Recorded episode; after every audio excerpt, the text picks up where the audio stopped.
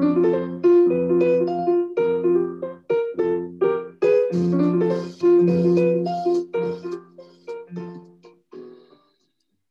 さん、こんにちは。ここでは毎回さまざまな分野の研究者や専門家をお招きして、対談形式でお話をお伺いしていきます。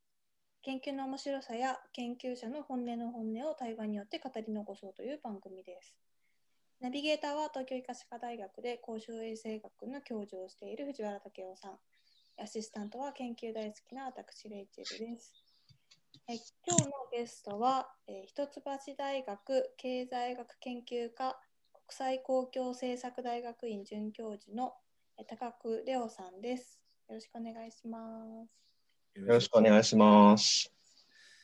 いやー高久先生、あのーいろいろとお伺いしたいことが、いつもお世話になっております。はい。ありがとうございます。あのーまあ、高久先生、あのーまあ、医科歯科と一橋の、あのーまあ、四大学連合の中で、あのーしあのお近づきにさせていただいて、あのーもうなんかいろんな先生が若手研究者の代表といったら高久先生でしょみたいな感じで紹介いただくので、そうなんですか。はい、でもねあの最近もあのコロナの休校影響の論文も書かれたりとかまたあの一橋のあのなんていうんですかあのリカレント教育みたいなねあのやつでも講師を務められてさまざまご活躍なんですけれどもえっとあの公衆衛生学と、まあ、経済学と、まあ、特にあの先生の場合には医療経済がご専門だと聞いているので少し近いのかなっていうような思いもありながらもでもとはいえあの、まあ、先日のあのちょっとお話しさせていただいたとこではあの捉え方の違いもあったりなんかしてあのもっとですねこの公衆衛生とあの経済の絡みがあの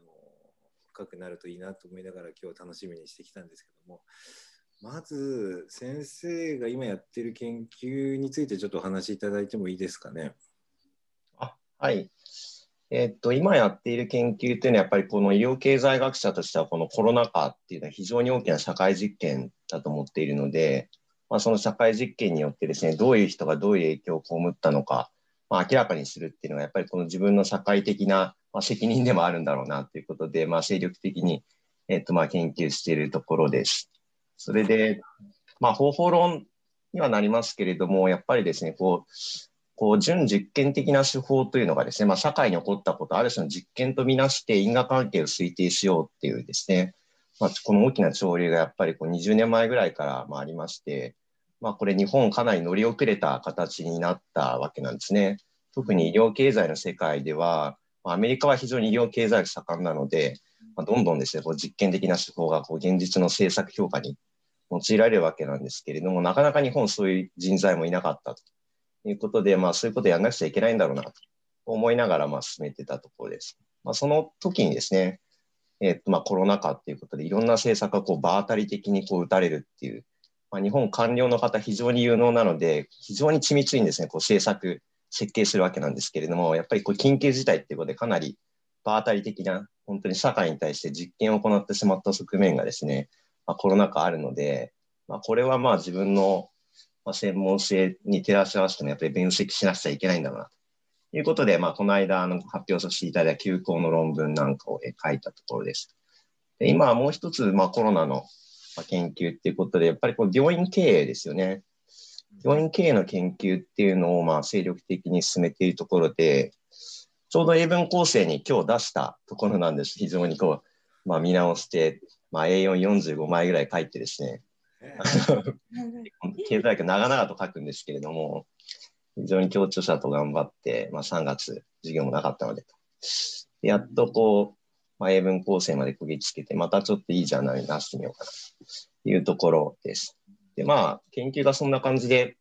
コロナ禍のまあ大きな研究、この病院経営の論文と休校の論文、2つだったんですけれども、まあ、2つともまあ別にこういけそうで、今ちょっとほっとしているところです。はい。そんな感じです。はい。あのー、じゃあまずちょっと病院、あの、休校の方からちょっと深掘りさせていただきたいなと思ってるんですけども、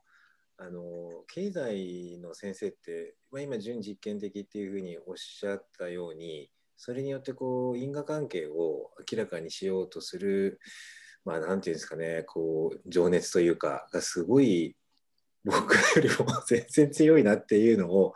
まあ、すごくまあ感じるんですけども、それはなんでなんでしょうか？そうですね。やっぱりこう実験ができないっていうフラストレーションを多くの経済学者は抱えていると思うんですね。社会に対して実際に実験することはできないと。うんうんうん、だけれども、それにどうやってこうエレガントに近づいていくかっていうのが、やっぱりこうモチベーション、学習、学生時代からのですね、まあ、モチベーションになっちゃってるんですよね、本当に。いろんな。で、すみません、社会のその仕組みの心理を解明したいっていう思いなのか、それとも社会を変えたいっていう思いなのかっていうと、どっちなんですか？因果関係の推定に関心があるので、社会の、まあ、ある種の心理に解解明したいっていうことなんですよね。とりわけ、こう経済学者の人は、まあ、政策インプリケーションに対してあまり深く考えなかったりするわけなんですよね。どちらかっていうとこう、人間のビヘイビアが明らかになることに対してですね、非常に大きな情熱を感じているので、だから臨床の医師の方々に役に立つ研究がしたいとかですね、そういうモチベーションってちょっと違う、なんか実際多いんだろうなと思います。はい、なるほど、なるほど。例えば、まあ、休校の影響で言うと、まあ、本当に休校することによって、どうその、まあ、子供のメンタルヘルスなり、親のメンタルヘルスが動くのかという、そこの、なんか前に経済の先生と話したときに、その真実の追求する様をこう、経済は微分ですっていうふうに言ってたんですよね。ああちょっとしたその傾きの変化、でもそこはもう絶対に揺るがない変化っていうことをなんか大事にされると。で、多分公衆衛生はどっちかっていうとなんか積分で、うん、それがこうまとまってこうマスとしてどんな影響があるのかっていうこととかっていうところになんか興味があるようなことをまあ、分析をされてる、まあ、大塩先生なんですけどあ、大塩先生ですか。言ってましたけどねそう、そういう感じなんですかね。そういう感覚は私も非常に強く持ってますね。うん、こう結果の、まあ、社会的に大きなインパクトがあるとかど、まあ、そういうことよりもこう非常にマージナルな効果であってもこう明らかにこう鮮明に明らかにするっていうことにやっぱり非常に情熱を注いでいるのかなっていうのが、まあ、実態なんじゃないでしょうかね。それよりも、まあ、公衆衛生学とかだってやっぱりもう少し社会の健康格差だったりとか、よりこう社会の大きなこう流れの中に研究を位置づけることに関心があるのかなっていう、うん、いうのはこう感じるところですね。すごい今なんかそういう休校とか GoTo トラベルとか GoTo イートとかでもその一般の人たちがあの政策って本当に効果あったのとか、まあ、居酒屋の人たちとかも本当に閉めるのが効果あるのみたいなそういう疑問をなんかこれまで持つことのなかったような疑問を持っててなんかすごいホットな感じがしますよね。そうですね GoTo トラベルとかもやっぱりこうまあ、きちんと効果測定されるべき施策なんでしょうね。あとは、まあ、飲食店に対する自粛の要請みたいなことは、こう、法律でも争われてますけど、やっぱり法律で争う際にも、どういう効果があったのかが、やっぱり大きく問われるんじゃないかなって気がしているので、うん、まあ、こうデータは、データには限りがあるので、必ずしも明らかにならないことも多いわけですけど、まあ、何か一つでも明らかになれば世の中いい方向に進むんだろうと。いう感じがいたします。はい。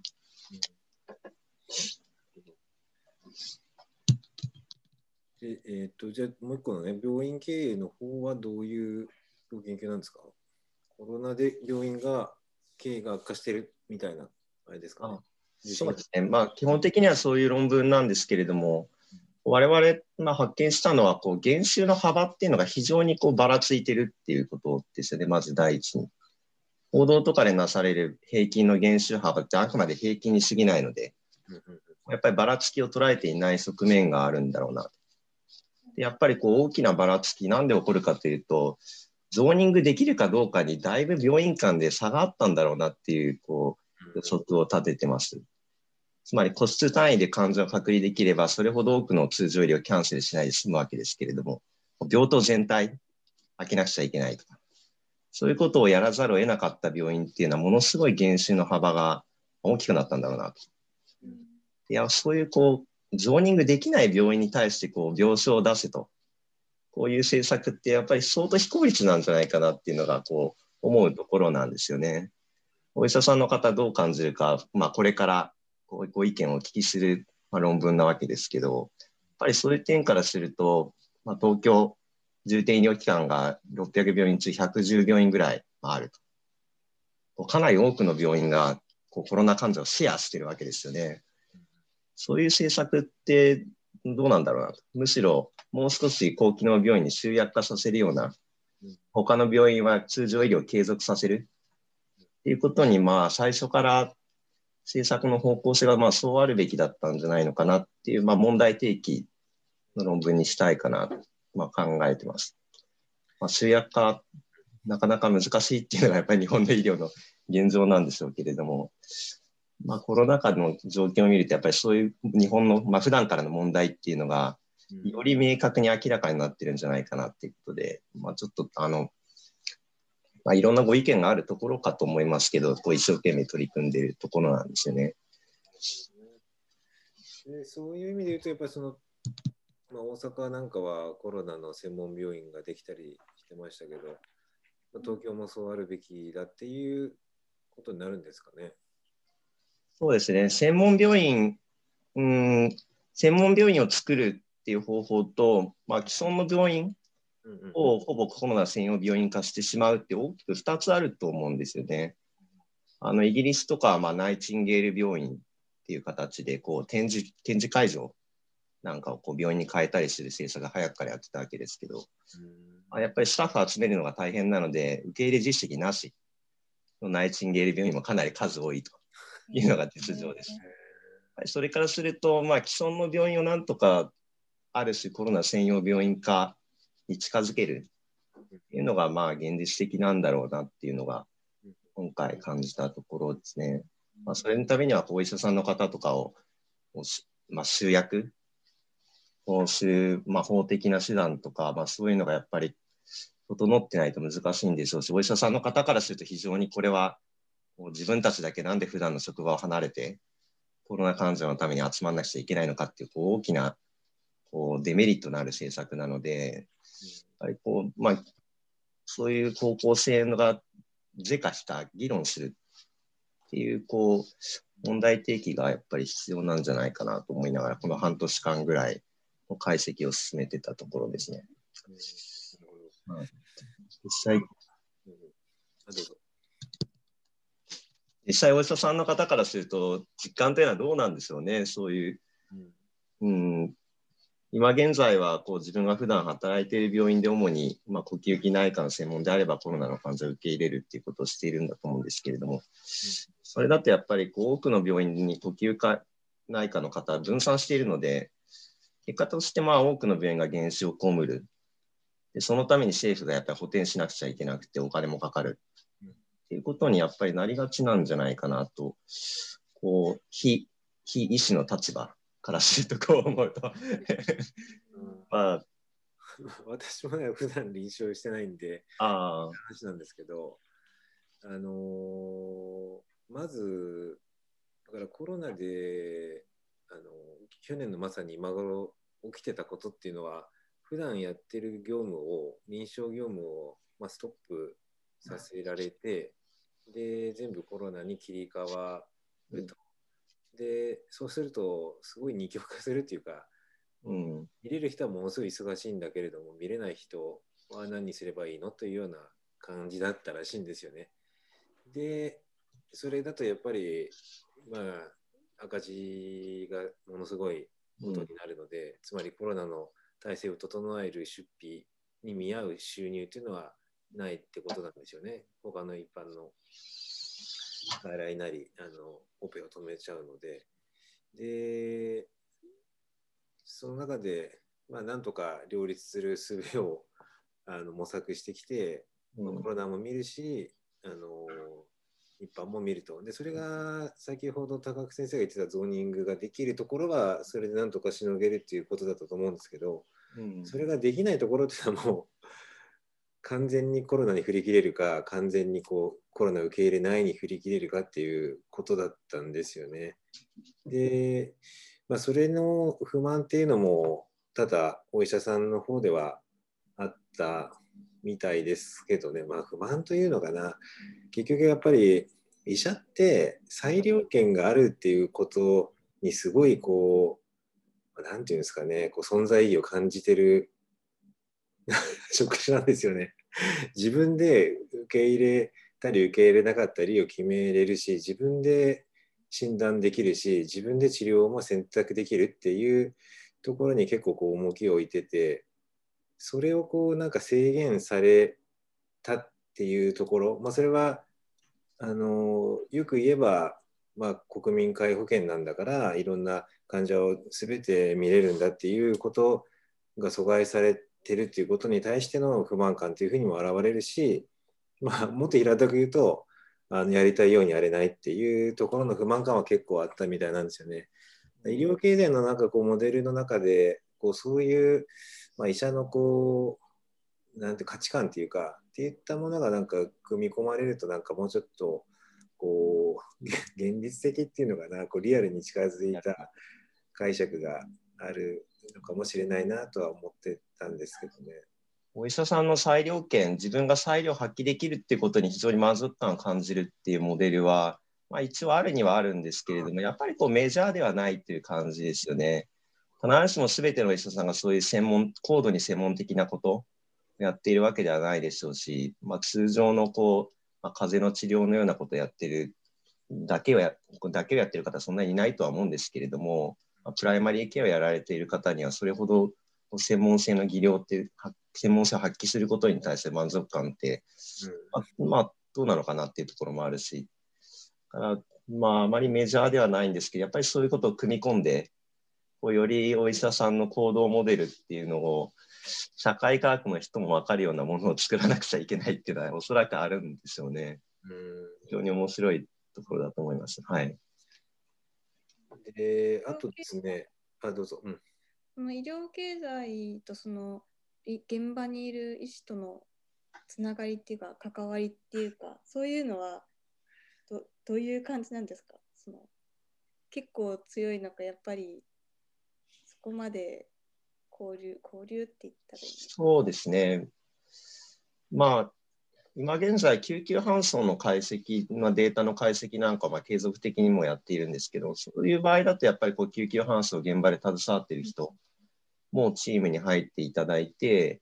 こういろんな話を聞きながら現場の実感と外れないように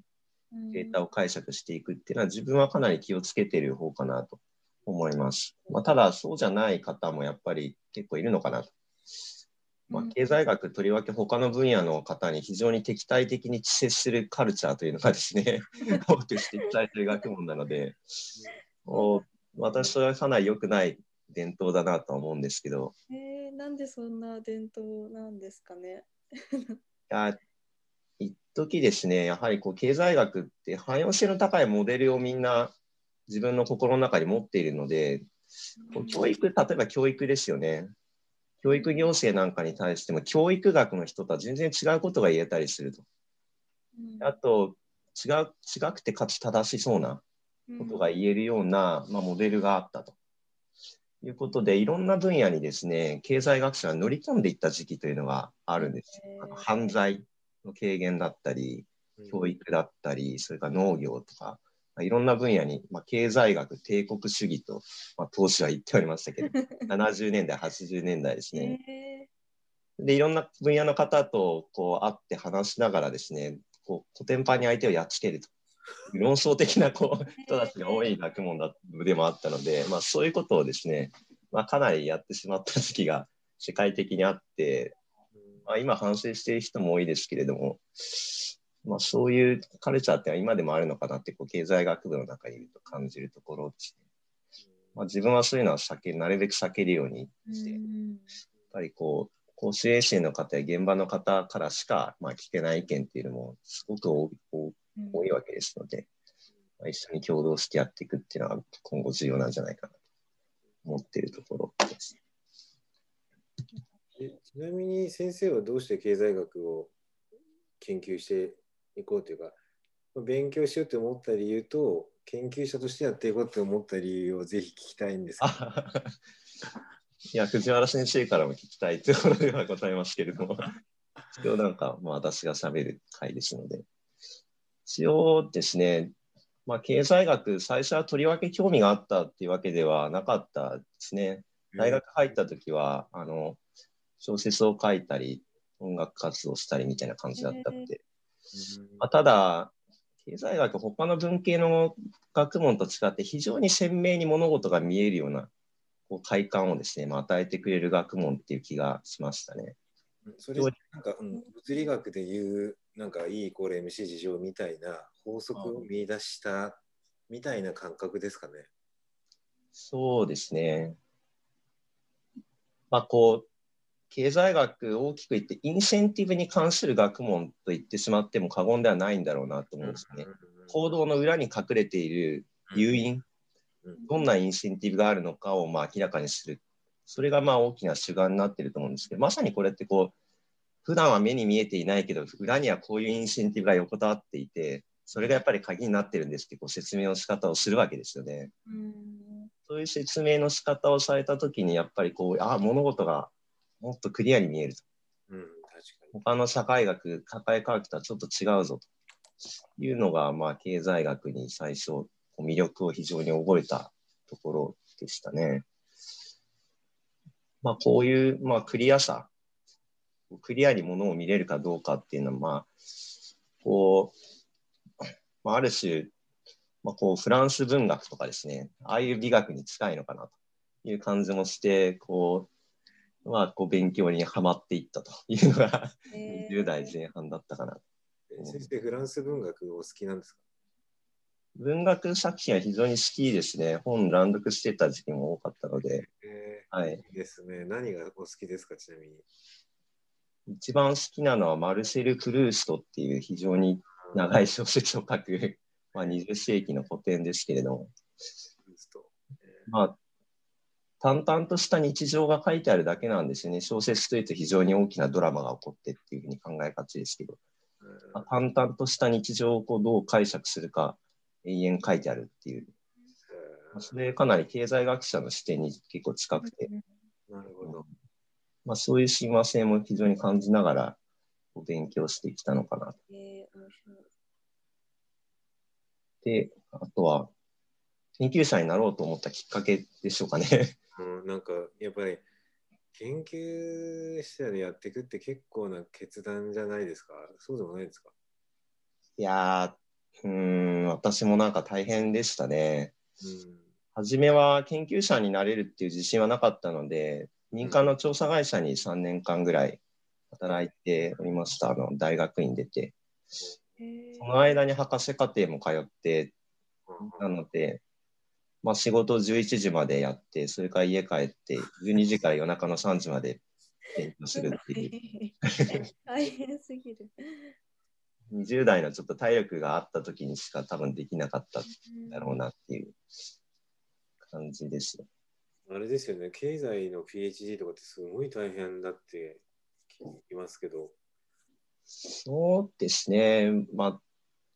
やっぱり雑誌に載らないと載っていた方がまあ PhD 取りやすくなるわけなんですけれども、疫学講習生と違ってこう雑誌の数自体が非常に少ないので、ここでやっぱりちょっと狭き門になってしまうわけですよね。論文がパブリッシュされて PhD を取るっていうこう普通のキャリアパスがかなり困難っていうのが 難しさの根本原因なのかなと。なんか指導教授がなかなか OK を出さなくて満期退学みたいな話も聞くんですけど。あ私もそうでしたね。あの、6年間待たされて、それ3年で別に慶応の基準なら取れたと思うんだけど、まあ待て、まあ待てと。えー、何待ってなんですか、それは。それで最終年限の6年目にやっと提出が認められて、いや、うん、こう、境界領域なので、公衆衛生の方とかやっぱり3年で取るじゃないですか、サクッと。それで、からするとそういう方と一緒に働いていると非常にこう分野のデメリットというのをこう強く感じてしまいましたね。そうです。それは非常に良くないところですよね、やっぱり。それはなんかぶっちゃけ教授はなんかちょっとこう渋りながらマウントしてるみたいなところあるんですかぶっちゃけな話。うーん。なきにしもあらず。なきにしもあらずじゃないでしょうかね。あまりにも簡単に上げてしまうと、重みがなくなるというか、そういう考えだと思うんですよね。一方、講習生の方は、まあ、自動車の運転免許みたいなもんだという人も、私の周りにいっぱいいたので、やっぱりそういうこう価値観の違いって相当ある。そうです。特にね、まあ、講師生というか、医学博士で医者が取ろうとすると、まあ、足の裏の米粒ってよく言ってたんですけど、取らないと気になるけど、取っても食えないっていう例えでいるんですよ、本当に。うんなので、まあ、まあそ、そういう出し渋るってことはあんまりないんですけど、うん、取りたいって思う人はまあいっぱいいるっていう感じですかね。そういうのもあって、出さないと詰まっちゃうっていうのも あって、あれですけど、経済の場合にやっぱ志す人もね、少ないから、まあ、多少それで本気でやる気なのっていう踏み絵みたいな効果もあるんですかね。まあ、踏み絵に近いでしょうね。うんで、PhD 取って、もうその先の就職も結構大変じゃないですか、PhD 後も。PhD 後もやっぱり大変ですね。うんうん。まあ、博士、3年民間の調査会社で働いて、まあ、幸いにもそこで、こう、医療関係の研究論文っていうのが日本語でも、日本語でしたけど、3本ぐらいは出たので、やっぱりそこで医療専門のこう研究所に移ることがまあできたと。それがやっぱり、まあ、キャリアの転機だったのかなと。まあ、ただ人気付きですよね。私の時までまあ8年の任期だったので、こうとてもいい環境で、うん、いやいいですね。はい。はい。8年の任期って今ないので、時珍しい 長さですね。私が最後でしたね、その制度改正前の。うんで次の年から5年になったので、5年の任期でそこでテニアが取れなかった人が私より先に退職するっていう、こう非常になんかこれは良くないことだなという経験もしましたね。その後一橋に移られたんですか？あそうですね、その後あの、まあ、論文も出出始めていたので、あとあまり、まあ、社会科学で医療が専門ですっていう人が、人材がやっぱり国内非常に乏しいっていうのもあって、あのまあ、大学への就職活動は非常にうまくいったのかなと。なるほど。まあ、私立大学含め何個か内定ももらえたしっていう感じで。なるほどね。そうかそうかまあ、ポスドクの問題はやっぱり非常に、うーん、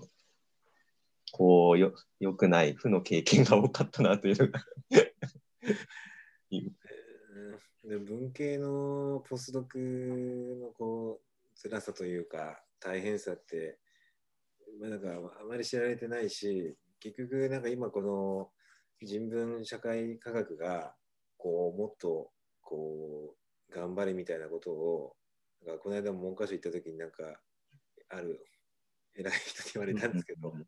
でもそれってやっぱり底上げというかインフラでそう厚くしていかないとそんなね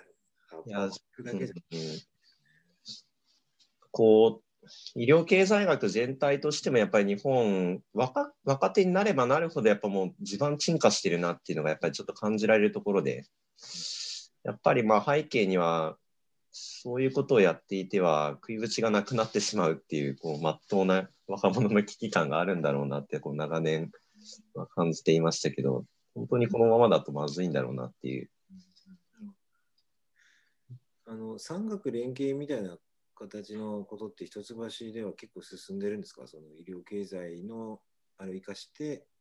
企業とも連携してみたいなそのアカデミアが。あ、医療の分野でですか？医療の分野だったり。ああ。医療の分野で産学連携っていうのはまだないでしょうかね、それほど。むしろ、他の産業組織論とかの先生の方が、帝国データバンクとうん連携して、やっぱりビッグデータを解析しようっていうプロジェクトを進めていて、まあ、それが一番メジャーな産学連携になるんでしょうかね。もうちょっと医療も病院だったり、現場との連携やりたいところですけどね、ま、私もそこまで時間がないので なかなか回りませんけれども。いや、その、なんか、経済の、経済学の美しさに惹かれて、で、その、それを食いぶちにしていこうって思思ったっていうのは、なんかどういう、どういうところでこう、すごい踏ん切りついたんですか？うん、そうですね、踏ん切りは最後までついていなかったのかもしれないですけれども、自分の場合はまあ調査会社で3年働いた経験もあったので、まあ、いざとなればそういうもう民間の調査に戻れるっていう、戻れるだろうと、まあ、博士号も取ったしと。いうことで、ある程度、社会科学全体の中では比較的融通の利く専門性だったのかなっていううん。ですかね。歴史とかになっちゃうとそういうわけにはいかないので、うん難しい問題を抱えることになると思うんですけど、確か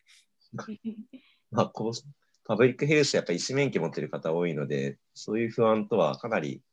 無縁で生きられるっていうのは羨ましいなと、こう、長年思っております。に。本当に申し訳ありません。い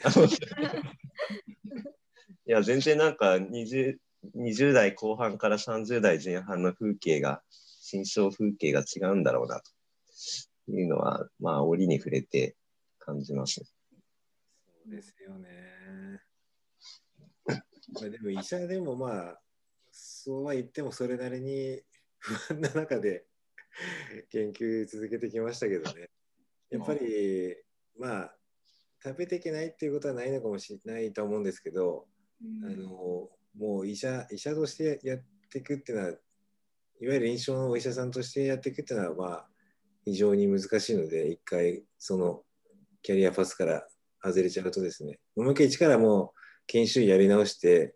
専門性ももう決め直してっていうなら、まあ別なんですけどね。医学の、うん。あ医学の世界だと、こう、医学の世界でもそうかもしれませんけど、かなりポストも限られてるっていうのが、やっぱり非常に、こう、外から見ると感じるところかなというところはあるんですけど、まあ、志す人が多い分、うん、PhD コースに入りたいと思う人も多いし、PhD 取る人も多いんですけれども、アカデミアに戻れる人っていうのは、本当に少ないのかなっていう。あなので、やっぱりこう、キャリアをめぐる葛藤のようなものは、少なからず皆さん抱えられているものなんですかね。そうなん思います。か。まあうん、でなんか、あれですね、キャリアをめぐる葛藤の中で、その 下手に医師免許があるというのがマイナスに働いて、そこまで火事場のバカ力みたいな腹決めた頑張りが出ないっていう面も多分あると思うんですよね。あ配慮をやっぱり立てないというか、いうので、あのうん、いう面も、まあ、そういうケースもあるかなと思いますけどね。あうん 絶対ない。臨床をやっていてはなんかダメだみたいなことを言うこう研究者の方もなんかいいたように記憶しているんですけれども、やっぱりそういうものなんでしょうかね。臨床をやりながらではなかなか研究うんできないっていう世界なんでしょうかね、そちらも。あのーそうですね、あのーまあ、いわゆる臨床研究で、その自分の専門の科の中での話だったら、まあいいと思うんですけど、まあ、それってまあ臨床やってるっていうことですよね。ここ手術の研究とか疫学研究を、まあ、臨床やりながらやるっていうのはちょっと、まあ、時間的に難しいかなとは思いますよね。うんまあ、あの臨床の経験があった方がいいと思うんですけど、うん、例えばまあ週3日臨床で週4日は残り4日は研究ですっていうのは多分もう両方両方は8足らずになるような感じがします。やっぱなんかこう研究ってなんかこうずっと考えてこうやっと思いつくみたいなことってあるじゃないですか。うん、そうですね。やっぱりちょっと時間、アイディアを思いつくためのこう少し余白の時間のようなものが必要だったりするので、こうあまりにもきっちりとこう診療もやって、きつきつに回してると、ぱり3年、4年経った時に疲弊してしまうんじゃないかなっていう感じがよくしますね。うんそうですね。まあ、そんなようなこと思いますけどね。ちょっとじゃあ、一回あれしますかね。はい、前半は。はい。